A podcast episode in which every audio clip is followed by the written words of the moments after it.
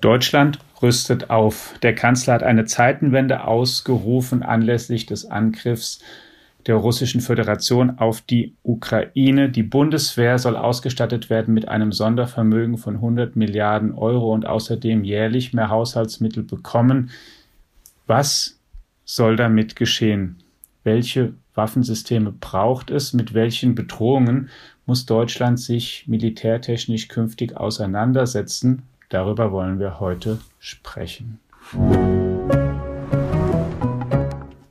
Und herzlich willkommen im Digitech Podcast, liebe Hörerinnen und Hörer. Eingeladen haben wir uns einen externen Experten, der uns genau diese Fragen beantworten kann. Es ist Herr Professor Dr. Dr. Michael Lauster. Er ist der Leiter des Fraunhofer Instituts für naturwissenschaftlich-technische Trendanalysen in Euskirchen außerdem Professor an der Universität Aachen, an der RWTH, hat eine Offiziersausbildung absolviert, dann an der Universität der Bundeswehr studiert, also jemand, der die Bundeswehr gut kennt, die deutschen Verteidigungsfähigkeiten und der auch die Technologien gut kennt, mit denen sich auch die Bundeswehr wird auseinandersetzen müssen, beziehungsweise auf denen auch Waffensysteme in Zukunft fußen, wie künstliche Intelligenz zum Beispiel. Deswegen freuen wir uns, dass er heute sich Zeit genommen hat und sagen herzlich willkommen lieber Herr Professor Lauster hier im Digitech Podcast. Vielen Dank, Herr Armbruster. Einen schönen guten Tag allerseits. Ja, und mit dabei ist auch ähm, das sozusagen Moderatoren-Stammteam im Digitech Podcast. Alexander Armbruster ist mein Name. Ich bin Ressortleiter in unserer Wirtschaftsredaktion und Carsten Knob, einer unserer Herausgeber. Auch dir, lieber Carsten, herzlich willkommen. Danke dir, Alex. Freue mich drauf. Hallo, Herr Lauster. Ja, Herr Professor Lauster, ich habe es schon am Anfang gesagt, die Bundeswehr bekommt sehr viel Geld mehr. Die Regierung hat das im Prinzip gesagt. Es, sind, ähm, es geht um eine gewaltige Summe, aber die Aufgabe ist auch eine gewaltige, wenn Sie erstmal nur die Zahlen nehmen und diesen Beschluss, ähm, mit was für einem Gefühl, als jemand, der das lange beobachtet, nehmen Sie das wahr? Endlich? Endlich ist es soweit? Also war längst überfällig oder ja, ich finde es eigentlich schade, dass es eines solchen Anlasses bedurft hat, dass man zu dem Schluss gekommen ist, man muss die Streitkräfte besser ausstatten. Diese 100 Milliarden Euro, das klingt ganz, ganz viel. Und das ist auch eine riesige Summe Geld, das muss man ganz klar sagen. Aber am Ende des Tages ist es ziemlich genau die Summe, die man benötigt, um das, was in den letzten Jahren gefehlt hat, zu beschaffen. Und wer die okay. Rede des Generalinspekteurs gehört hat, ich weiß gar nicht wann, das war gestern oder vorgestern, dann sagte der, wir werden bis 2031 brauchen, um das alles wieder aufzufüllen, was in den letzten Jahren vernachlässigt worden ist. Und genau dazu ist die Summe da. Auffüllen ist ja ein Thema und ähm, das, was vernachlässigt wurde, eben dann aufzubessern und besser zu machen. Die andere Frage ist ja dann nach vorne gerichtet auch die, was die Bundeswehr neben dem Aufholen braucht, um künftig ähm, einfach in der Kampfkraft, Kampfstärke mithalten zu können mit dem, was andere technisch können. Da haben Sie einen Beitrag neulich auch geschrieben für unsere Zeitung. Und da geht es um modernere Waffensysteme, solche, die mit ähm, Technologien wie künstlicher Intelligenz, Quantentechnologien und so weiter eben verbunden werden und damit noch mächtiger sind als das, was es heute gibt. Können Sie uns da ein, mal einen kleinen Ausblick geben, was wir da für Waffen brauchen eigentlich, also neben dem Aufholen? Ja, ich möchte vorweg schicken, das, worüber wir jetzt reden werden, ist etwas, was in 10 bis 20 Jahren auf den Gefechtsfeldern auftauchen wird. Das ist also nichts, was wir morgen sehen. Die Bundeswehr arbeitet mit Partnern hier in Europa an zwei ganz wesentlichen neuen Waffensystemen, nämlich zum einen einem Future Combat Air System, also einem zukünftigen Luftkampfsystem und einem Main Crowd Combat System, also einem zukünftigen Bodenkampfsystem. Und das sind beides Hochtechnologieprojekte. Das Bodensystem wird irgendwann in den 30er Jahren auftauchen zum ersten Mal und das fliegende Waffensystem irgendwann in den 40er Jahren. Und das große Kennzeichen beider ist, dass sie nicht nur aus einem bewaffneten Fahrzeug, entweder Bodenfahrzeug oder Luftfahrzeug bestehen, sondern dass da noch viele kleinere, unbemannte Einheiten mit dabei sind. Es ist nicht nur ein Flugzeug, nicht nur ein Panzer, sondern es ist ein ganzes System. Und damit so etwas arbeiten kann, sind dort natürlich ganz unterschiedliche moderne Technologien verbaut. Natürlich das, worüber alle heutzutage reden, künstliche Intelligenz. Wenn Sie solche kleinen, unabhängigen Einheiten in einem Gefechtsfeld mitfliegen oder mitfahren lassen, dann ist ganz klar, die müssen Sie ein bisschen ausstatten mit Intelligenz, damit die etwas tun können. Denn der Bediener, der in dem bemannten Fahrzeug sitzt, ist nicht in der Lage, in einem solchen komplexen Umfeld noch weitere einzelne Fahrzeuge mit zu bedienen. Das heißt, die müssen selbstständig sein, in gewisser Weise hochautomatisiert oder vielleicht sogar auch autonom. Was heißt denn da selbstständig? Heißt es, dass die dann selbst ein anderes Ziel erkennen und von alleine angreifen? Heißt es, dass sie ein Ziel erkennen und den menschlichen ähm, Fahrzeugfahrer oder Führer sozusagen fragen, soll ich das jetzt angreifen? Dass die ähm, vor allen Dingen autonome andere Einheiten angreifen? Mm, ja, das ist, das ist eine ziemlich schwierige Frage. Aber wenn man jetzt mal nur das Bodensystem nimmt, das wird sicherlich einige Begleitfahrzeuge haben und höchstwahrscheinlich auch einige Drohnen, die um dieses System herumfliegen. Und man könnte sich durchaus vorstellen, dass diese Drohnen einen Aufklärungsauftrag haben. Das heißt, dadurch, dass die ja etwas höher angeordnet sind als das Bodensystem, haben die auch einen größeren Überblick, können weiter schauen und können damit selbstständig Ziele erkennen. Inwieweit man diese Einheiten dann befähigen wird, diese Ziele auch selbstständig zu bekämpfen, das steht sicherlich noch in den Sternen. Aber man könnte sich durchaus vorstellen, dass diese kleinen Aufklärungseinheiten dann der, äh, der bemannten Einheit die Informationen übermittelt und dann möglicherweise auch so eine Vorauswahl an Zielen bietet, sodass der Bediener dann entscheiden kann, welches Ziel er vorrangig bekämpft. Ähnliches wird beim fliegenden Waffensystem auch sein. Wenn Sie sagen, ähm, was Sie vorhin ja gesagt haben, dass es in zehn Jahren dann langsam erst da soweit ist, was fehlt denn, bis man das hat eigentlich noch? Ist, sind die KI-Algorithmen noch nicht gut genug? Ist sozusagen die, die, das computergesteuerte Sehen, ist das noch nicht gut genug? Oder sind, ist die Hardware noch nicht gut genug, um das umzusetzen? Naja, der Werdegang von Wehrmaterial braucht lange Zeiten. Und zwar einfach deswegen, weil Wehrmaterial anders als das, was wir gewohnt sind von Autos auf der Straße oder von, von Verkehrsflugzeugen, noch sehr viel härteren Anforderungen unterliegen als unsere zivilen Produkte. Die müssen in allen möglichen Klimazonen einsetzbar sein. Die müssen alle möglichen Bedingungen auf dem Gefechtsfeld, zum Beispiel durch Beschuss und so weiter, aushalten können. Und eine solche robuste Technik, die gleichzeitig aber auch entsprechende Fähigkeiten hat zu entwickeln, das braucht einfach Zeit. Und im Augenblick ist so eine Zeitkonstante tatsächlich zwölf Jahre. Das können Sie an den Waffensystemen der Vergangenheit sehen. Es hat im Prinzip immer zwölf Jahre gebraucht, bis das erste entsprechende Exemplar auf dem Hof stand.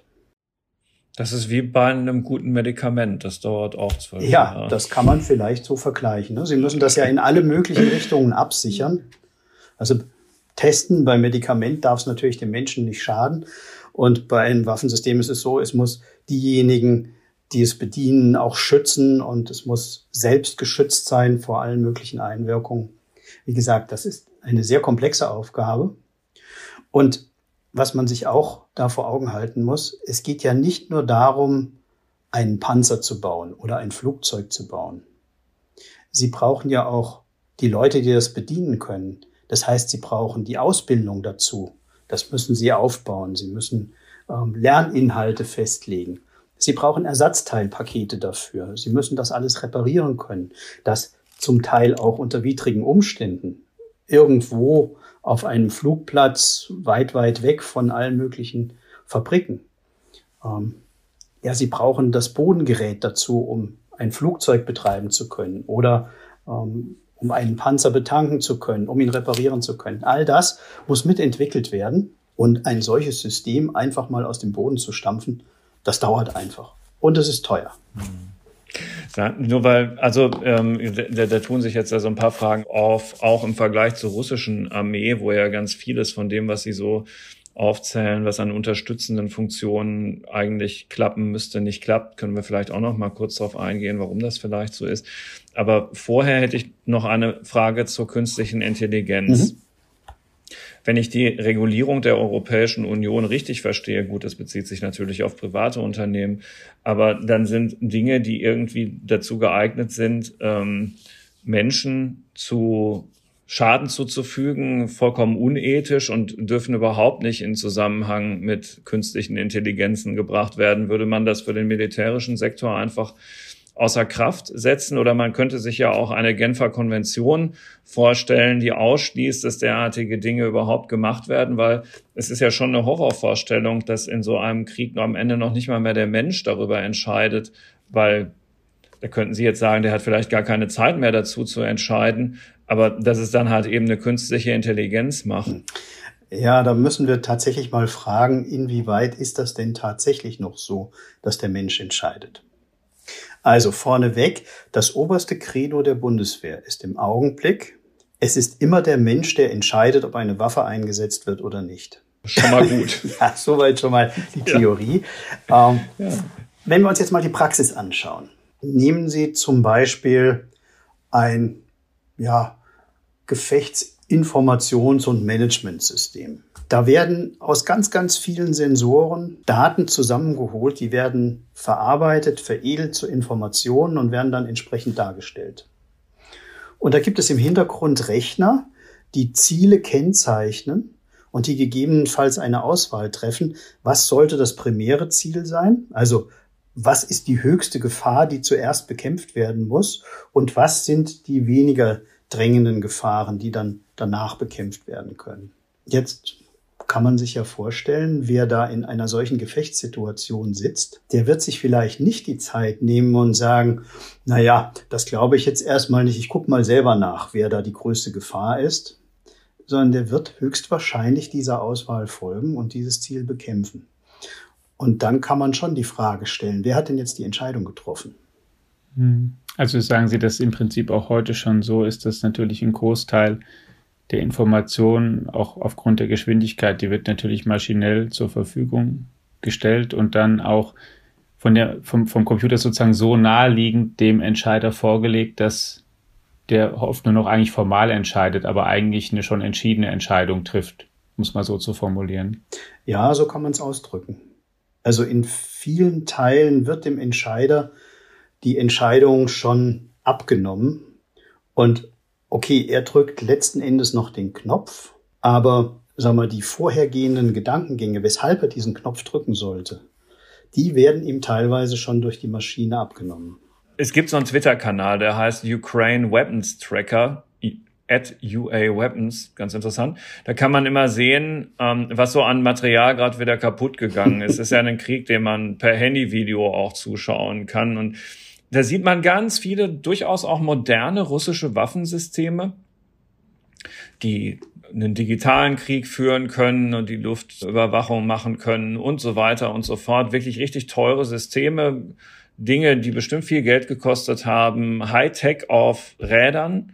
Und trotzdem stecken die halt im Schlamm fest oder sind von ihren Mannschaften verlassen worden und, und, und. Und da kann man sich ja schon die Frage stellen, was läuft denn da eigentlich schief? Also da ist ja offenbar in den vergangenen Jahren erheblich investiert worden in diverses Kampfgerät. Und diese Hochtechnologie steckt schlecht und einfach im Schlamm fest. Zum dass Glück. Die Realität des Krieges ja, eben. Ich, ich freue mich da ja irgendwie drüber. Andererseits äh, hätte man das auch einfach in Bildung russischer Kinder und Glasfasernetze investieren können. Aber das ist ja wieder ein ganz anderes Thema. Worauf ich hinaus will, ist, wie groß ist denn eigentlich die Gefahr, dass man Unsummen für diese modernen Waffensysteme ausgibt, aber ähm, die Räder, auf denen die fahren, dass das dann halt eben doch einfach im Schlamm stecken bleibt und das war's dann. Ja, die ist ganz, ganz hoch. Und Sie haben das Beispiel ja schon genannt. Und es ist nicht nur der Schlamm, also irgendwelche natürlichen Widrigkeiten, sondern es sind auch ganz einfach relativ simple Waffensysteme. Also ich weiß nicht, wie es Ihnen gegangen ist, aber Ich könnte mir vorstellen, dass viele unserer Hörer sich gefragt haben, ja, was nutzt es denn, wenn wir denen so, so alte Waffen aus DDR-Beständen geben, Panzerfäuste und diese komischen Fliegerfäuste und sowas.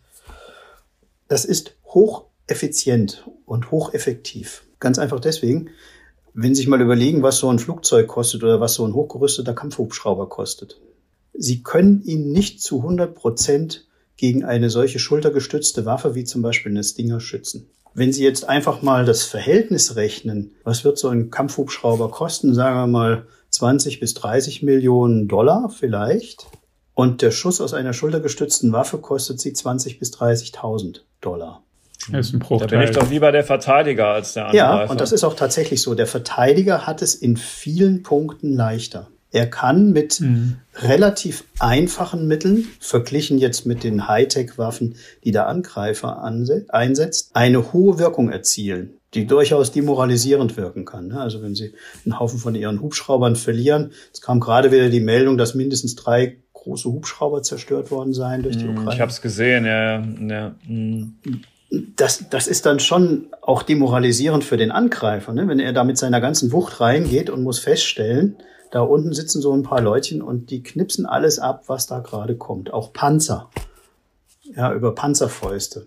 Das sind natürlich durchaus auch Hochtechnologiewaffen, das wollen wir gar nicht vergessen. Also so eine Stinger oder eine äh, Javelin oder ähm, was immer wir da einsetzen an schultergestützten Panzerabwehrwaffen, sind auch Hochtechnologie. Das sind zum Beispiel selbstsuchende Waffen, die, wenn sie einmal auf ein Ziel aufgeschaltet haben, auch am Ziel dranbleiben, selbst wenn das Ziel noch manövriert und versucht zu entkommen. Das wäre nämlich auch eine Frage, die ich mir, da können wir dann direkt vielleicht schon drauf eingehen, schon mal damit vorgelegt habe, weil wir ja über künstliche Intelligenz schon gesprochen haben. Es gibt ja eben an diesen Beispielen, die Sie gebracht haben, auch heute schon Waffen, die über eine gewisse, ähm, ähm, in Anführungszeichen, Intelligenz oder sowas verfügen, also die zumindest eben sich an ein Ziel dranhängen können, die eben nochmal mit reagieren können. Mhm was können die denn technisch oder was steckt da drin und was steckt eben noch nicht drin zu dem, was nachher mal ein ähm, autonomes Kampfsystem dann kann?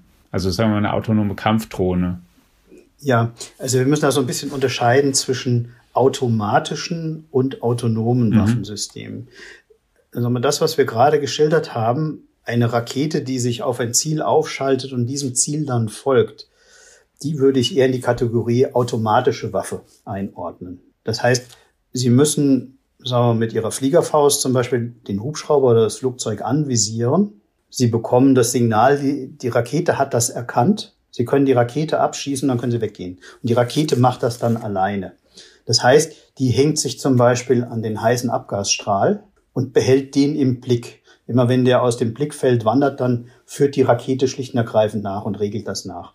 Das ist ein, ein automatischer Mechanismus. Autonom wäre was anderes. Autonom wäre zum Beispiel eine Drohne, die irgendwo im Luftraum patrouilliert, über Stunden ein Ziel erkennt, also zum Beispiel einen feindlichen Hubschrauber sieht, ihn als feindlich erkennen kann und dann eine geeignete Art der Bekämpfung einleitet. Das wäre dann schon ein Stückchen künstliche Intelligenz, zum Beispiel eine Mustererkennung, wo aus dem Bild, was die Drohne zum Beispiel per Kamera aufnimmt, dann auch herauskommt, aha, das ist ein feindlicher Hubschrauber, den muss ich bekämpfen.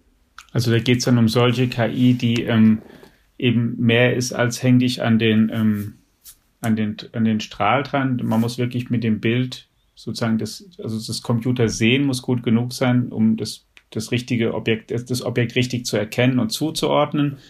Und dann muss auch noch der Schluss folgen, also in dem System, aha, das ist ein Ding, was ich jetzt ähm, vielleicht angreifen will oder soll. Ja, also eine solche Drohne könnte zum Beispiel eine Bibliothek von Bildern haben, wo gegnerische Hubschrauber und Flugzeuge abgebildet sind. Und dann muss diese Drohne aus allen möglichen Blickwinkeln, wie immer sie das Ding auffasst, erkennen, aha, das ist dieser gegnerische Hubschrauber. Und da gehören schon mehr Fähigkeiten als ein reiner Automatismus dazu. Da muss ein bisschen Mustererkennung, Bildverarbeitung und sicherlich auch Lernen aus der Umgebung. Ich habe unterschiedliche Hintergründe. ich habe unterschiedliche Wärmesignaturen. Das muss alles mit da drin stecken. Und das sind Kennzeichen von künstlicher Intelligenz. Und man kann dann auch die ganzen Vorteile, die ähm, Computer haben gegenüber Menschen, also oder Computersysteme, technische Systeme, die kann man auch ausspielen, weil man eben Sensoren einbauen kann, die, ähm, ich nenne jetzt mal unsere Sinnesorgane oder Wahrnehmungskanäle der Menschen auch einfach mal Sensorenaugen und Nase und Ohren. Man kann natürlich ähm, Sensoren einbauen in solche Geräte, die viel mehr sehen als menschliche Augen, ganz andere Spektren, viel weiter hören, viel ähm, besser oder schon viel früher Dinge erkennen können. Ne? Und deswegen wird ein KI-Kampfsystem auch vielleicht so viel mächtiger. Und dazu kommt noch, dass es eben auch einfach schneller reagieren kann als ein Mensch, weil ich eben, es wird nicht müde, es ähm, mit einer bestimmten Leistung läuft es konstant, außer der Strom fällt, außer die Batterie vielleicht und es hat auch eine geringere Latenz wahrscheinlich als ein Mensch. Ne? Ja, das ist der große Vorteil. Ich kann all die Aufgaben, die, sagen wir mal, schmutzig sind, also schmutzig im Sinne von unangenehm, kalt, nass, feucht, die langweilig sind, weil ich immer wieder auf dasselbe Bild gucke und darauf hoffe, dass sich mal was verändert. Und die Sachen, die gefährlich sind. Also die drei Stichworte, ähm, Dirty, Dull, Dangerous. Das kann ich alles dann auslagern an ein solches KI-Waffensystem. Und in dem Punkt sind diese Systeme einfach dem Menschen überlegen. Wir ermüden sehr schnell durch Frieren oder durch große Hitze, lässt unsere Kampfkraft nach. Und naja, in gefährdeten Umgebungen setzen auch psychologische Effekte ein, also schlicht und ergreifend Angst. So. Mhm. Der Computer hat keine Angst. Aus Typischerweise nicht, nein. Kann aber auch manchmal ganz hilfreich sein, so eine ja, Angst. Überhaupt gar keine. Wenn man damit umzugehen Ja klar, weiß. natürlich, überhaupt keine Frage. Aber das sind Empfindungen, die eine KI natürlich nicht hat. Die wird dem Zweck, für den sie gemacht ist, nachgehen, egal ob sie selber dabei zu Schaden kommt egal ob es kalt oder heiß ist, egal ob es nass ist und egal wie lang es dauert. Sie haben in dem Beitrag, den Sie geschrieben haben, den ich hier gerne auch nochmal empfehle, mehrere Technologien angerissen, die für die Bundeswehr auch und für alle anderen Armeen dann der Welt auch relevant werden. Künstliche Intelligenz ist eine davon, die haben wir gerade schon gesprochen, auch wie sie für den Angriff entscheidend sein kann, aber auch für die Verteidigung, dann auch für die Verteidigung gegen einen Waffentyp, der jetzt im Gegensatz zu den Systemen, die sie für die nächsten ein bis zwei Jahrzehnte in Aussicht gestellt haben, schon heute existiert, nämlich diese Hyperschallwaffen, von denen, das haben sie da auch geschrieben, gerade Russland schon ähm, mehrere entwickelt hat und offenbar schon Einsatzfähigkeit. Und wenn ich es äh, richtig verstehe, ich würde Sie gleich dann darum bitten, die nochmal noch mal vorzustellen, was genau dahinter steckt. Das sind aber Raketen, die einfach viel, viel schneller fliegen als das, was es so bisher gibt und die eine echte Herausforderung für unsere bestehenden Luftabwehrsysteme sind zum Beispiel. Ja, also Hyperschallwaffen sind eine neue Qualität auf dem Gefechtsfeld, mit denen man umgehen muss. Und die Russen können für sich in Anspruch nehmen, zumindest nach all dem, was sie veröffentlicht haben und was sie auf irgendwelchen Shows zeigen, dass sie auch die ersten sind, die die Dinger einsatzbereit haben. Oder die ersten waren, muss man sagen, denn auch die Chinesen haben eine entsprechende Waffe. Die Dongfeng 17 ist äh, zumindest nach allem, was man hört, einsatzbereit. Was tun diese Dinger? Man muss zwei Sorten unterscheiden. Das eine sind ähm, Gleiter. Das sind im Prinzip wieder Eintrittskörper, wie bei den normalen ballistischen Raketen. Sie schießen also eine Rakete, sagen wir mal, bis zu 1200 Kilometer hoch. Dort trennen sich dann die Gefechtsköpfe und treten einzeln wieder in die Erdatmosphäre ein. Das ist eine klassische Wurfparabel und Sie können sich vorstellen, bis die mal auf 1200 Kilometer hoch sind und dann wieder eintreten. Das ist relativ gut erfassbar. Ich sage das mal mit aller Vorsicht. Und die Flugbahnen sind auch relativ gut kalkulierbar. Deswegen gibt es gegen die klassischen ballistischen Raketen auch entsprechende Abwehrmaßnahmen, die relativ erfolgversprechend sind. Das Neue an den Hyperschallkleidern ist, Kleitern ist, dass sie zunächst einmal nicht so hoch fliegen, Also sie steigen nicht bis auf 1200 Kilometer hoch, sondern sie steigen nur bis auf 100 bis 200 Kilometer hoch. Damit werden sie ähm, nicht so leicht sichtbar, aus nicht so großen Entfernungen sichtbar wie eine klassische ballistische Rakete. Die Wiedereintrittskörper gleiten dann auf einer Flugbahn in der Erdatmosphäre auf ihr Ziel zu und diese Flugbahn ist nicht ballistisch. Diese Wiedereintrittskörper sind steuerbar, selbst bei hohen Geschwindigkeiten. Das heißt, Hyperschall fängt an oberhalb von Mach 5. Das sind, sagen wir mal ganz grob, 7400 Kilometer pro Stunde, geht rauf bis zu Mach 10, Mach 12. Und das heißt, sie haben mehrere tausend Kilometer in der Stunde, die ein solcher Wiedereintrittskörper zurücklegt. Entfernungen von 1000 Kilometern oder 2000 Kilometern, nehmen wir mal diese Entfernung bis zur Ukraine, ja, die sind innerhalb von weniger als 20 Minuten zurückgelegt. Ja, die, die Zeit ist sozusagen, ähm, um das auch noch einmal zu übersetzen oder was, was das heißt, das ist die Zeit, die dann der ähm, angegriffen hat, um darauf überhaupt reagieren zu können, bis wirklich der Einschlag erfolgt ja. ist. Ne? Und in dieser Zeit müsste man zunächst einmal den Start bemerken, man müsste den Flugkörper verfolgen, man müsste seine Bahn bestimmen, soweit das geht. Wie gesagt, der große Unterschied ist, dass diese Flugkörper trotz ihrer hohen Geschwindigkeiten in einem gewissen Umfang noch lenkbar sind. Und sie müssten dann eine Bekämpfung einleiten. Das ist in der Zeit, die eine klassische ballistische Rakete mit ihrer hohen Flugbahn und der Wurfparabel hat, durchaus machbar. Bei den Hyperschallwaffen ist das hochgradig schwierig. Und ich hatte vorhin gesagt, der, der Trennpunkt, wo die Wiedereintrittskörper sich von der Rakete trennen, liegt nicht so hoch wie bei einer klassischen ballistischen Rakete. Das heißt, wenn Sie die Erdkrümmung mit in Betracht ziehen, dann sehen Sie das Ding einfach später. Und so ein Wiedereintrittskörper hat keinen großen Radarquerschnitt. Also den sehen Sie vor allen Dingen dadurch, dass er sich durch die Reibung in der Atmosphäre und die hohe Geschwindigkeit massiv aufheizt. Da sehen Sie eine glühende Vorderkante.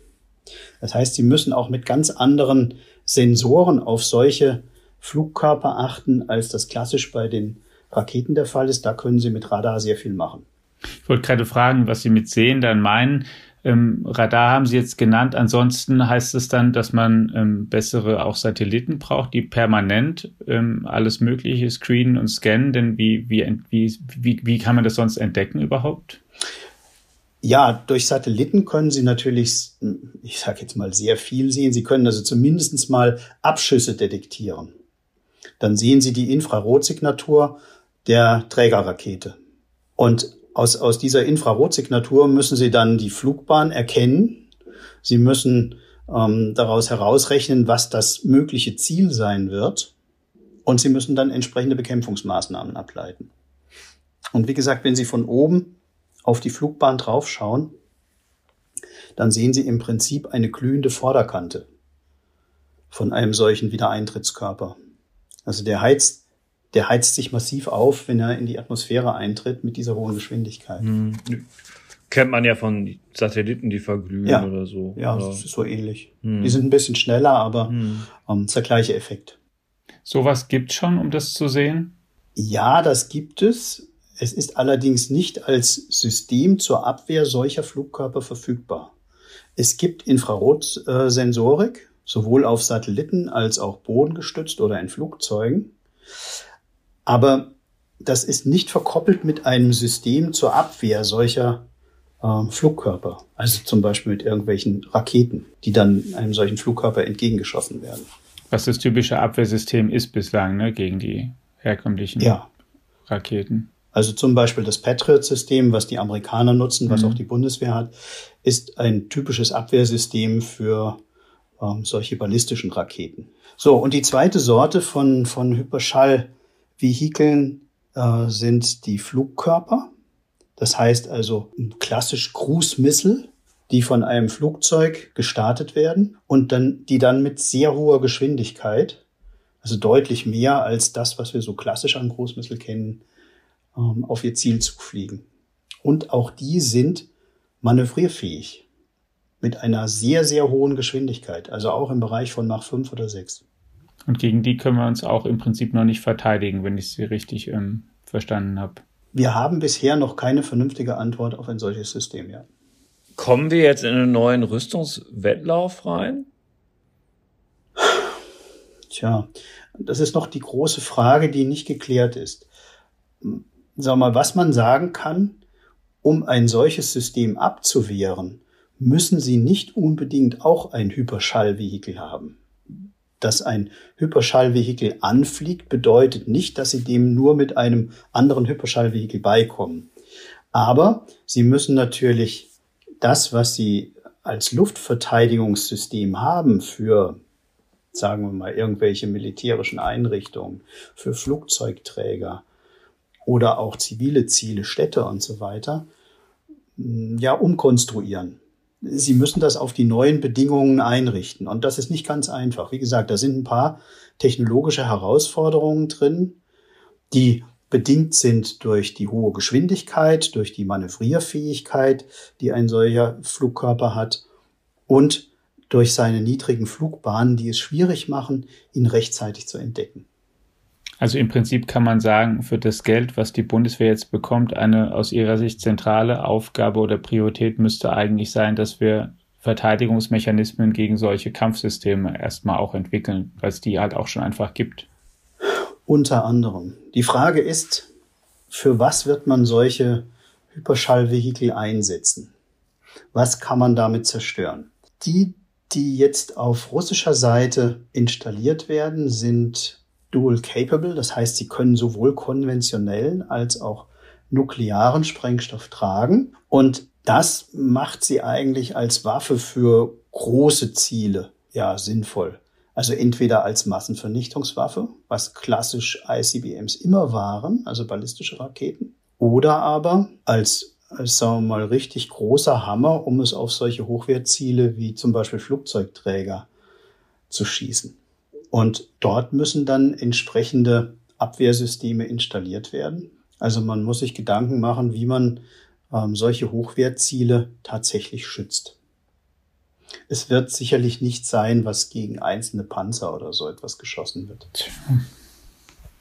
Und man braucht oder und oder man braucht ähm, entsprechendes Gegendrohpotenzial, was ja auch im Nuklearwaffenbereich der Fall ist, dass eben man vielleicht nicht jeden Angriff verhindern kann, aber dem Gegner signalisiert, dass man über dieselbe Feuerkraft verfügt und sagt, okay, wenn du anfängst, dann kannst du anfangen, aber dann gehen wir beide unter, um es mal so zu formulieren. Im Prinzip, wenn Sie mit Kernwaffen anfangen, egal ob Sie die mit einer klassischen ballistischen Rakete verbringen oder ob das über ein Hyperschallvehikel ist, dann haben sie sofort diese nukleare Spirale im Hintergrund. Für solche Bedrohungen, jetzt haben wir ähm, tatsächlich über die, dann zwar schon zum Teil über Waffen gesprochen, die es jetzt schon gibt, dann aber auch viel über Systeme, die es in den nächsten 10 oder 20 Jahren gibt. Ganz konkret ist ja jetzt bekannt geworden, dass die Bundeswehr F-35 ähm, Flieger von den Amerikanern kaufen wird als Tornado-Ersatz. Ist das ähm, aus Ihrer Sicht gut, überfällig oder sind die, haben die auch noch zu wenig KI und muss man nicht eigentlich schon noch weiterdenken oder braucht man sowieso beides? Also die und dann noch KI-Systeme. Erster Teil Ihrer Frage, überfällig. Ja, wir brauchen dringend einen Nachfolger für den Tornado. Der Tornado ist Anfang der 80er Jahre eingeführt worden in die Bundeswehr und wird 2025 das Ende seiner Nutzungsdauer erreichen. Das heißt, der ist weit über 40 Jahre betrieben worden. Und da muss man sagen, das war eigentlich eine sehr gute Investition, die sich wirklich rentiert hat. Also wenn Sie 40 Jahre lang so ein Flugzeug fliegen können, das ist schon nicht schlecht. Aber er ist schlicht und ergreifend in die Jahre gekommen und man braucht da was Neues. Es ist ein politischer Wille, dass Deutschland in der nuklearen Teilhabe verbleibt. Das müssen wir kurz erklären.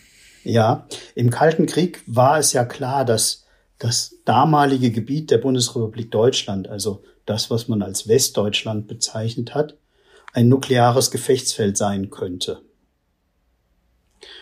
Und um im Entscheidungsprozess mit dabei zu sein, ob und falls ja wo auf deutschem Gebiet nukleare Waffen eingesetzt werden, war es für die Bundesregierung notwendig, ähm, in dieser nuklearen Teilhabe zu sein. Und nukleare Teilhabe bedeutet, amerikanische Kernwaffen können von deutschen Waffensystemen getragen werden, also unter anderem vom Tornado. So, und diese nukleare Teilhabe als, als Teil der NATO-Partnerschaft behält man bei, benötigt dazu aber ein Waffensystem, das in der Lage ist, Kernwaffen zu tragen. Die unterscheiden sich sehr deutlich von konventionellen Waffen, einfach weil man hier nochmal ein erhöhtes Maß an Sicherheit braucht in der gesamten Waffenanlage des Luftfahrzeugs.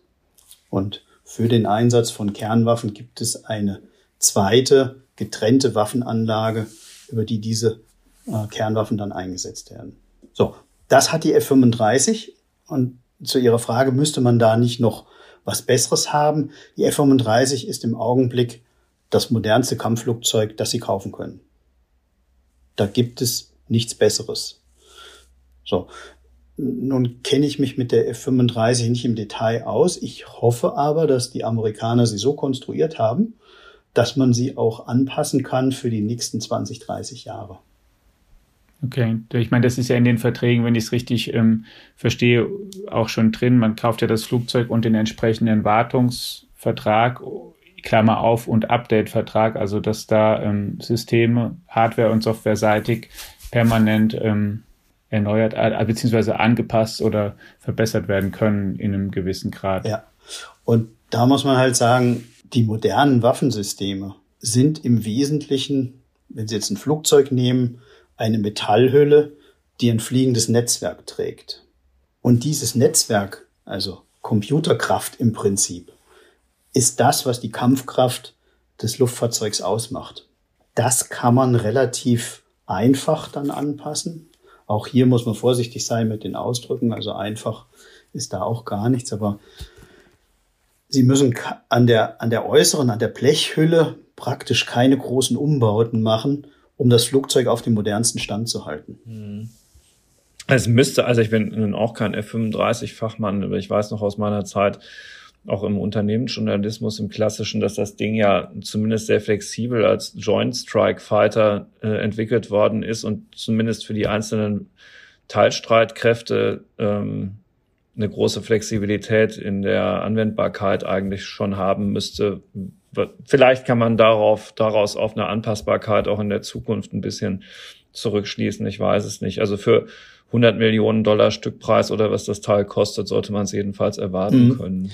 Also ich denke mal, dass die Flugleistung, die die F-35 bietet, nur durch die äußere Hülle, die Aerodynamik und die Triebwerke, die sie hat, so gut sind, dass man sie über mehrere Jahrzehnte betreiben kann damit. Und dass das, was man braucht an Sensorleistung, an Rechenleistung, um Waffen einzusetzen und so weiter, immer wieder nachgerüstet und verbessert werden kann. Also das ist der große Unterschied zu klassischen alten Waffensystemen, ähnlich wie beim VW Käfer. Ne? Sie hatten pure Mechanik da drin. Da konnten sie ein bisschen tunen am Motor, aber wenn sie was richtig machen wollten, dann mussten sie da einen Porsche-Motor reinsetzen. So, und das waren größere Umbauten. Auf jeden Fall hat er eine lange Laufzeit ja, gehabt. Das ist wohl wahr. Ja? Mhm. Aber heute machen sie ein Chip-Tuning bei einem modernen Motor und kriegen dadurch mehr Leistung zustande. Und so ähnlich muss man sich das vorstellen auch bei Waffensystemen. Ne? Sie machen da ein, im Prinzip ein Software-Upgrade.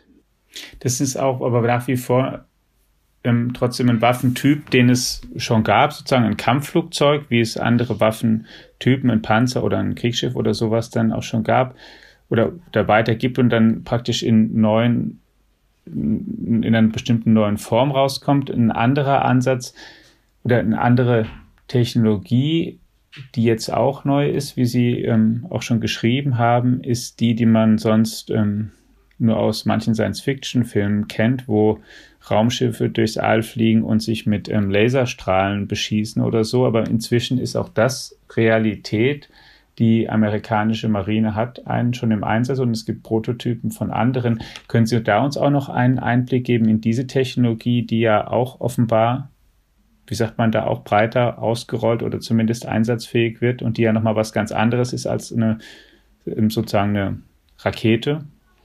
Ja, also von, von Laserwaffen erwartet man sich schon, ähm, gewisse Vorteile, schlicht und ergreifend dadurch, dass sie Lichtstrahlen natürlich sehr schnell bewegen können. Das ist was anderes als ein Kanonenrohr.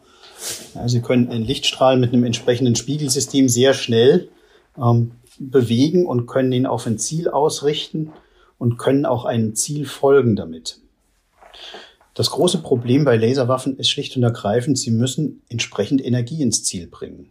Die Waffenwirkung entsteht ja dadurch, dass sie, dadurch, dass der Laserstrahl auf das Ziel auftrifft, Hitze entwickeln, sich dann entweder durch die äußere Hülle durchschmelzen oder irgendwelche Sensoren kaputt machen durch, durch Licht- und Hitzeeinwirkung, dass sie Elektronik außer Takt bringen und solche Sachen. Das, das sind die Wirkungen, die man sich von Laserstrahlen erhofft. So, und dazu braucht man auf größere Entfernung ähm, sehr exakt gebündelt mit hoher Leistung Laserlicht. Das ist eine technologische Herausforderung. Man kann hohe Leistung schön scharf gebündelt auf kurze Entfernungen erzeugen. Und das macht man bereits. Also industrielle Anwendungen gibt es viele, zum Beispiel Schweißen oder Trennen von Metallen. Das kann man alles mit Laserlicht machen. Aber sagen wir mal auf zehn Kilometer einen haarscharf gebündelten Lichtstrahl zu erzeugen, der dann entsprechend Energie im Ziel deponiert, dass es zerstört wird oder zumindest gestört wird, das ist nicht einfach. Und man versucht es im Augenblick dadurch zu lösen, dass man vorhandene Technologien, also Faserlaser zum Beispiel oder Scheibenlaser, so bündelt, dass genügend Energie deponiert wird. Um mal so eine Hausnummer zu nennen, so ein klassischer Industrielaser, der hat in der Größenordnung 20 Kilowatt oder 40 Kilowatt an Leistung für Schweißarbeiten. Und für einen Waffenlaser denkt man, dass man so in der Größenordnung 100 Kilowatt braucht. Das heißt, Sie müssen mehrere von diesen herkömmlich vorhandenen Lasern zusammenpacken, um diese Leistung zu erzeugen. Das hat man übrigens gemacht bei dem amerikanischen System.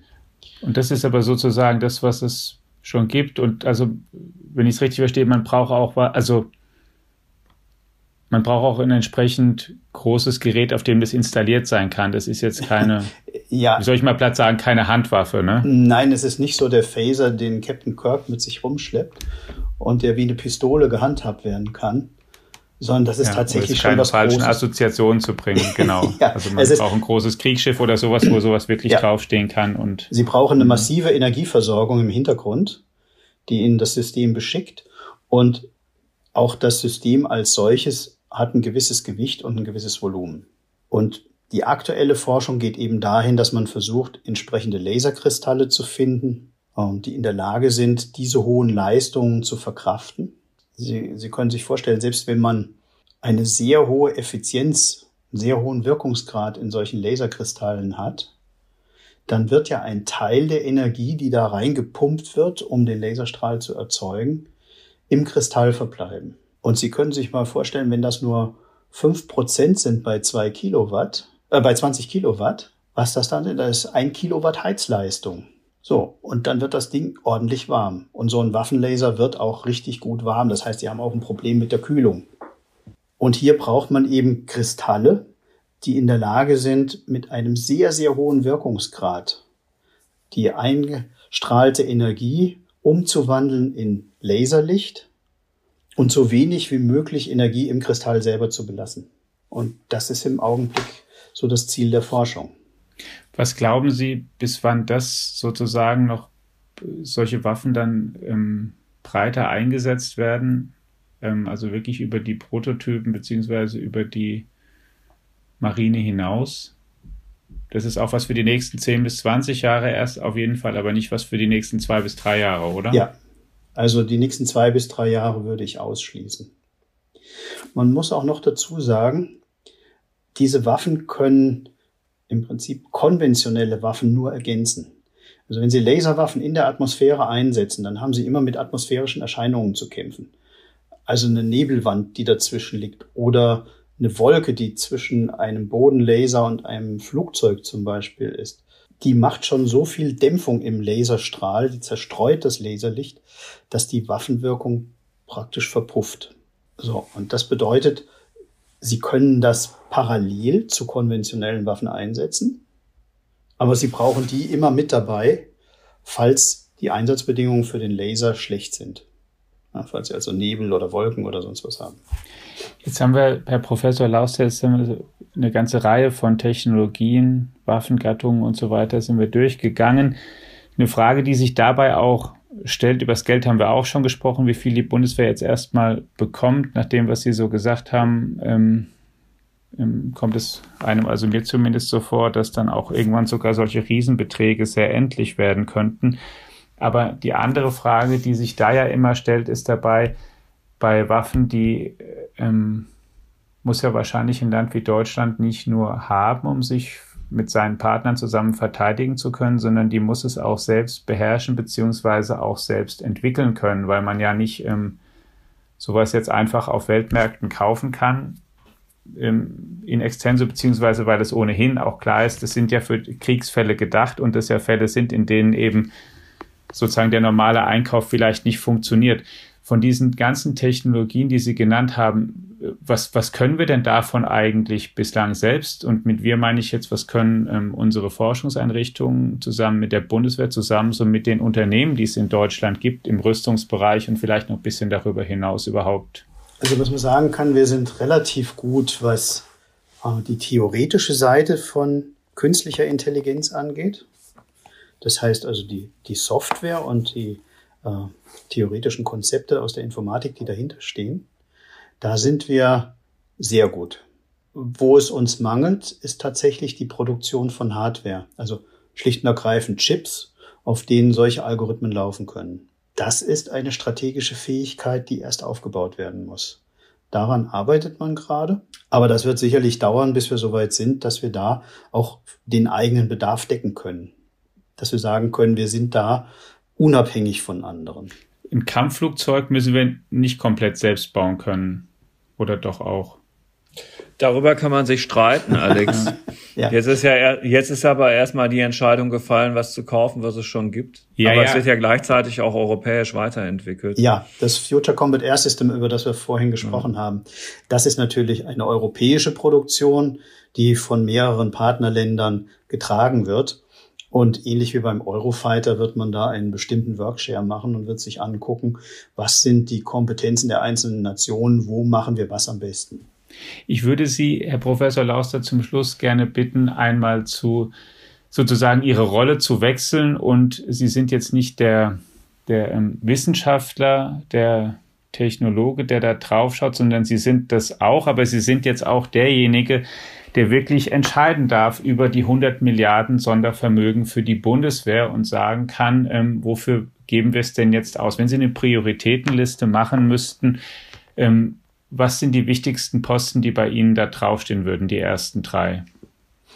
Die ersten drei wären die persönliche Ausrüstung der Soldaten. Also wir müssen den Frauen und Männern, die in den Einsatz gehen, das Beste geben, was man kriegen kann.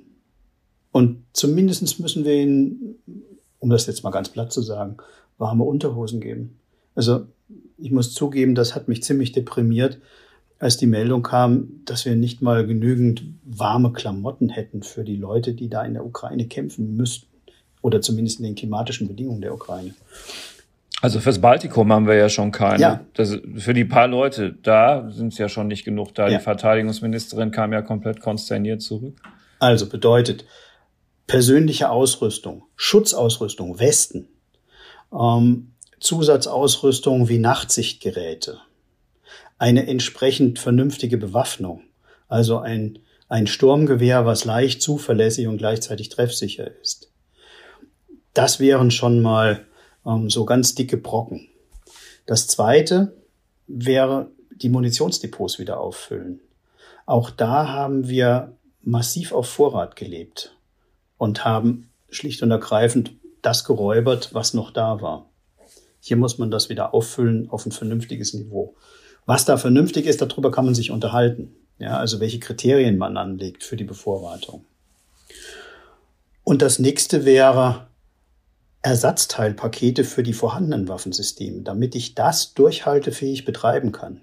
Ich muss ja damit rechnen, wenn wenn ich tatsächlich mit meinen Waffensystemen in einen Konflikt hineingehe, dass diese Waffensysteme permanent gewartet, repariert und wieder auf Stand gebracht werden müssen. Und dafür braucht man Ersatzteilpakete im Hintergrund, die entsprechend bestückt sind. Das wäre so meine Wunschliste für die ersten drei Positionen. Und ich vermute mal, dass die sich gar nicht so sehr von dem unterscheidet, was das BMVG auf der Liste hat. Und meine Schätzung ist, dass diese 100 Milliarden auf einer ganz ähnlichen Überlegung fußen, sodass die vermutlich auch schon recht gut verplant sind. Was als, ähm, wie soll ich sagen, ernüchterndes Fazit auch lässt, in dem Zusammenhang, dass wir dann eben gerade noch nicht über Geld für die Waffensysteme und Entwicklungen sprechen, die wir vermutlich in 10 bis 20 Jahren brauchen werden. Ja, aber wenn wir unseren Kanzler beim Wort nehmen, dann hat er ja gesagt, neben diesen 100 Milliarden, zumindest habe ich das mal so interpretiert, ja, die 2 Prozent, ja. Werden wir an die 2 Prozent des Bruttosozialprodukts herangehen. Hm. Und das wird dann die Möglichkeit eröffnen, ähm, über diese 100 Milliarden hinaus auch für die zukünftigen Waffensysteme vorzusorgen. Ja, auch Wehrtechnik, Verteidigungstechnik ist Spitzentechnologie.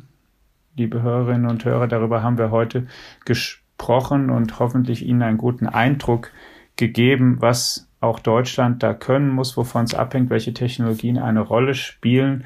Und zwar mit Professor Michael Lauster, der technologisch die Seite kennt, sich mit den Technologien beschäftigt hat, aber eben auch eine Offiziersausbildung absolviert hat bei der Bundeswehr und also auch die deutschen, die deutsche Bundeswehr kennt. Ganz, ganz herzlichen Dank, lieber Herr Professor Lauster, für die Zeit, die Sie sich genommen haben da. Sehr gerne.